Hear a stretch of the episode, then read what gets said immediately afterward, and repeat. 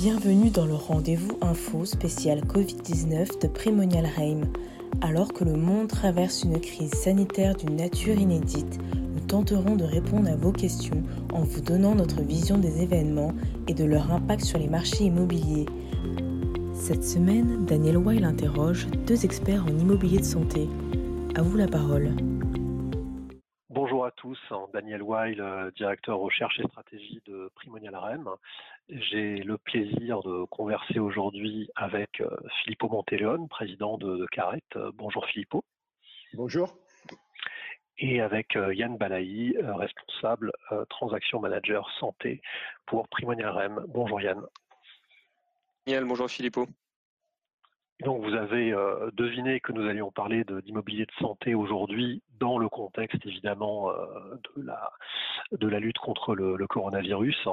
Euh, je rappelle les mesures sanitaires prises par les pays et notamment le plan hôpital qui a été dévoilé par, Emmanuel Macron, mais également un plan de soutien aux cliniques qui a été proposé en Allemagne.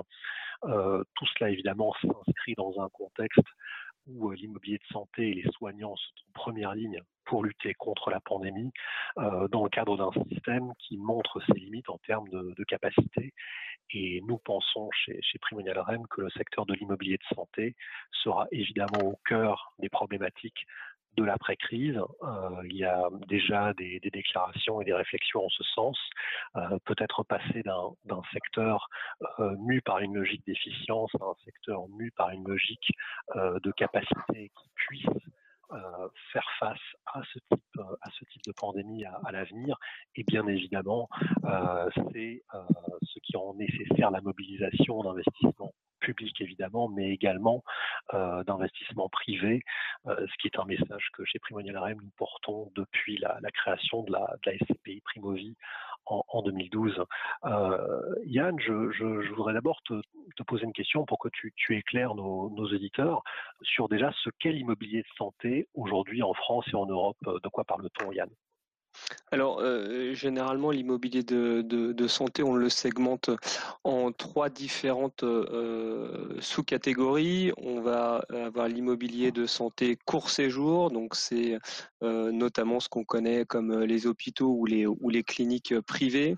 Le moyen séjour avec les cliniques soins de suite et de réadaptation, et puis les cliniques psychiatriques, et le long séjour dans lequel on retrouve des zones de retraite médicalisées qu'on appelle EHPAD en France, mais également l'assisted living ou la résidence service euh, senior. Aujourd'hui, du fait de la de, de, l'activité euh, de, de l'actualité euh, de la crise sanitaire, les gens notamment entendent parler de, de deux typologies principalement les cliniques MCO qui sont sollicitées aujourd'hui pour apporter des, des solutions, notamment en termes de lits de réanimation, et puis également les typologies qu'on appelle EHPAD, maison de retraite médicalisée, qui sont elles aussi au devant de, des sujets de, la presse euh, journalière euh, sur la, crise sanitaire.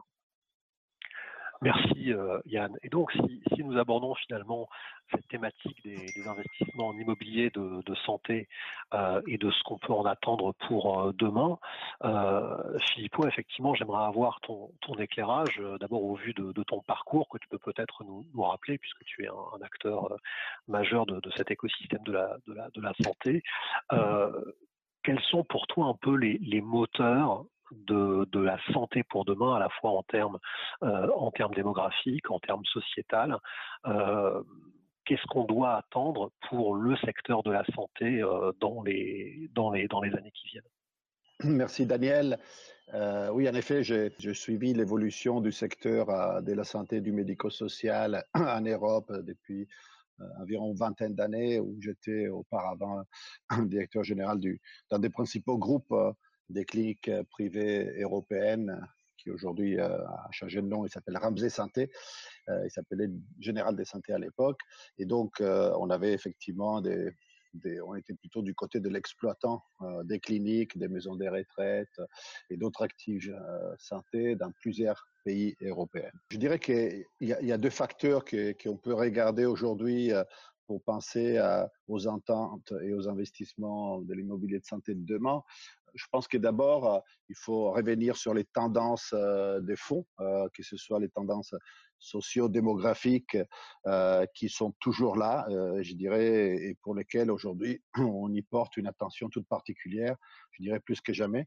Donc que ce soit le vieillissement de la population, l'augmentation de la taux de dépendance, mais aussi, euh, je dirais, selon les différents pays, la structure même sociale et les rapports au vieillissement dans les différents pays, avec notamment, je dirais, des enjeux sociétaux autour de l'évolution des rapports familiaux, ou de la volonté ou de la possibilité des seniors et chez soi ou, partir dans des structures plus adaptées, notamment plus adaptées à, la perte d'autonomie.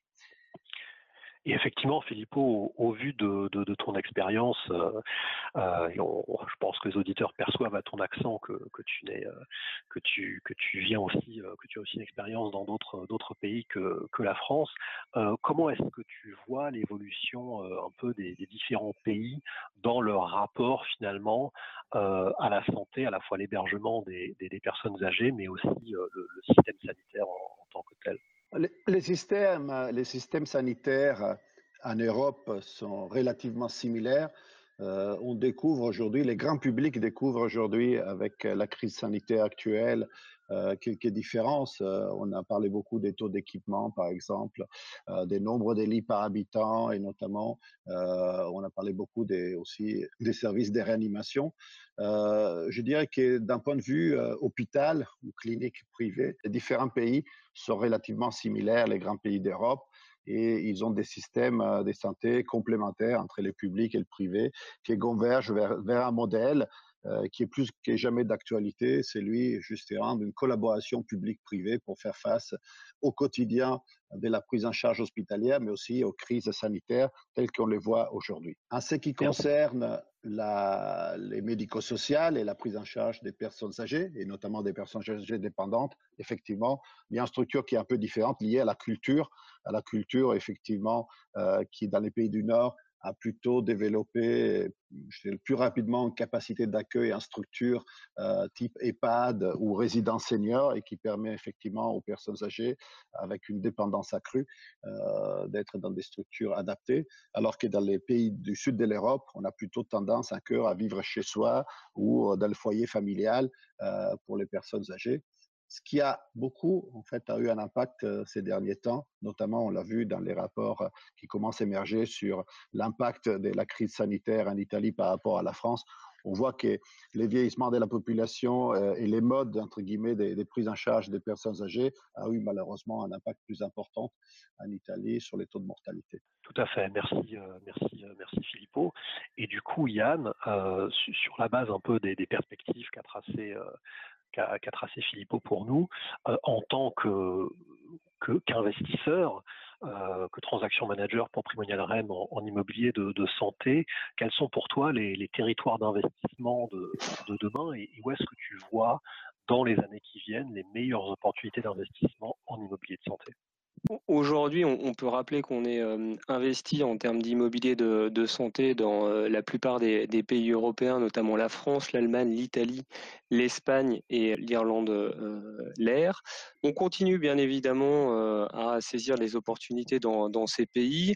On reste également ouvert à d'autres opportunités dans de nouveaux pays de la zone euro et on estime justement que l'immobilier de santé reste un immobilier, une typologie extrêmement résiliente euh, aussi bien aux crises économiques, mais également, comme on peut le voir et comme on pourra le voir par la suite, aux crises sanitaires comme celle qui s'abat euh, sur l'Europe. On, estime donc que du fait de notre diversification en immobilier de, santé, où on l'a dit, on s'est diversifié dans les différentes typologies du court séjour jusqu'au euh, moyen séjour, au long séjour en passant par le moyen séjour, on va pouvoir continuer à développer notre stratégie d'investissement de santé qui repose sur saisir les opportunités qui nous sont offertes suivant les, typologies, accompagner les euh, opérateurs de la manière dont on sait les accompagner aujourd'hui dans leur euh, développement, développer, euh, comme le disait Philippot, avec un besoin qui va, être de plus en plus crucial de nouvelles structures, arriver justement à se porter investisseur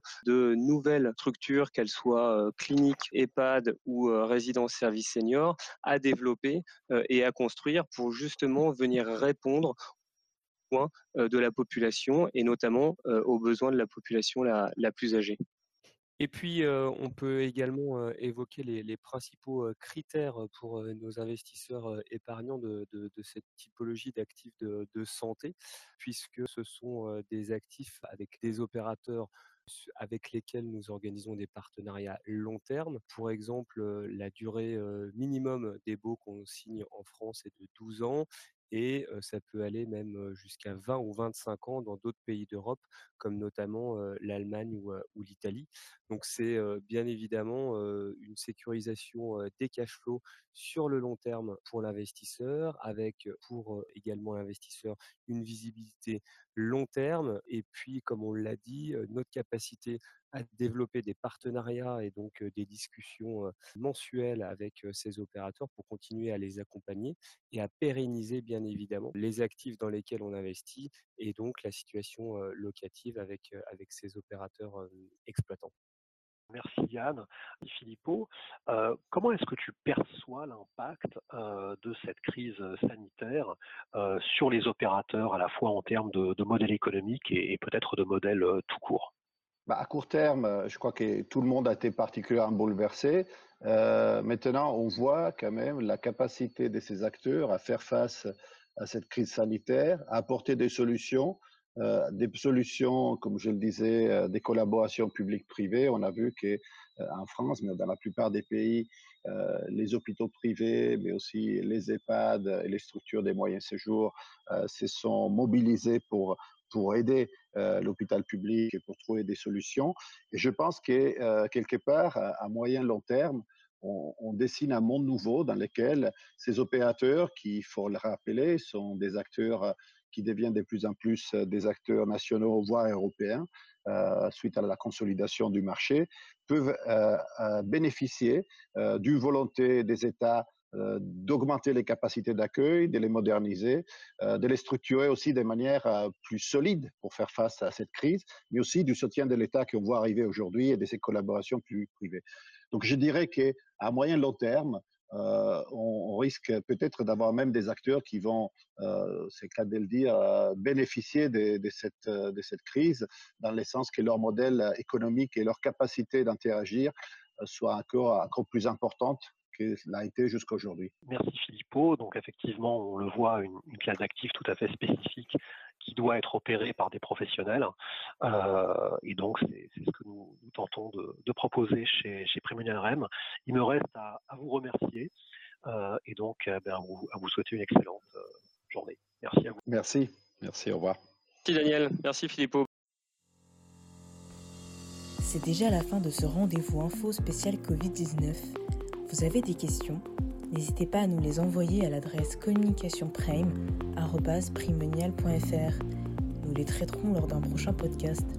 En attendant, retrouvez toutes nos analyses sur www.primonialrem.com. À très vite.